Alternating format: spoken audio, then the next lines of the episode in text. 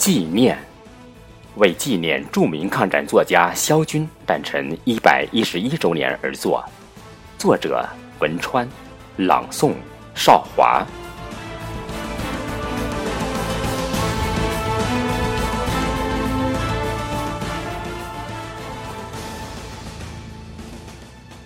潇潇风雨中的一个宣言，走过了一百一十一周年。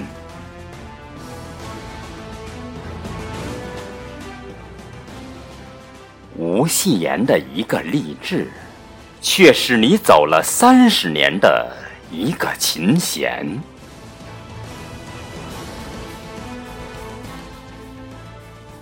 谈起一段往事，记起一个怀念，